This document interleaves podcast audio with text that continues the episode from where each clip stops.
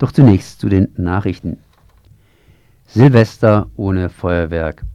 Was Jahr für Jahr diskutiert wird, ist in einigen Städten geregelt. Kein Feuerwerk an Silvester. In der Landeshauptstadt soll es eine zentrale Party mit Lichtshow, Videoleinwänden und Live-Musik geben. In Tübingen oder Karlsruhe ist das Böllern teilweise oder auch strikt verboten.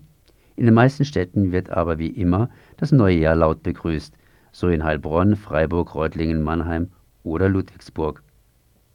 Südwesten ist deutscher Vorreiter bei der Energiewende.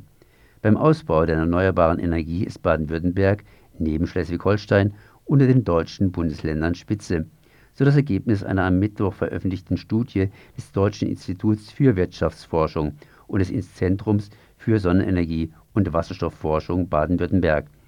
Bei der Windenergie könnte allerdings noch zugelegt werden, da besteht Nachholbedarf. Impfquote unterdurchschnittlich in Baden-Württemberg. Laut der Krankenkasse Barmer ist die Impfquote unter baden-württembergischen Kindern zu niedrig. Viele Kinder sind nicht gegen Windpocken geschützt. An Röteln und Mumps könnte jedes siebte Kind erkranken. Die Zahlen wurden von Barmer aus eigenen Versicherungsdateien für 2017 ermittelt. Rote Karte für Diesel in Ludwigsburg. Das höchste Verwaltungsgericht im Südwesten hat einer Klage der deutschen Umwelthilfe wegen langjähriger Überschreitung des Grenzwertes für Stickstoffdioxid in Ludwigsburg stattgegeben.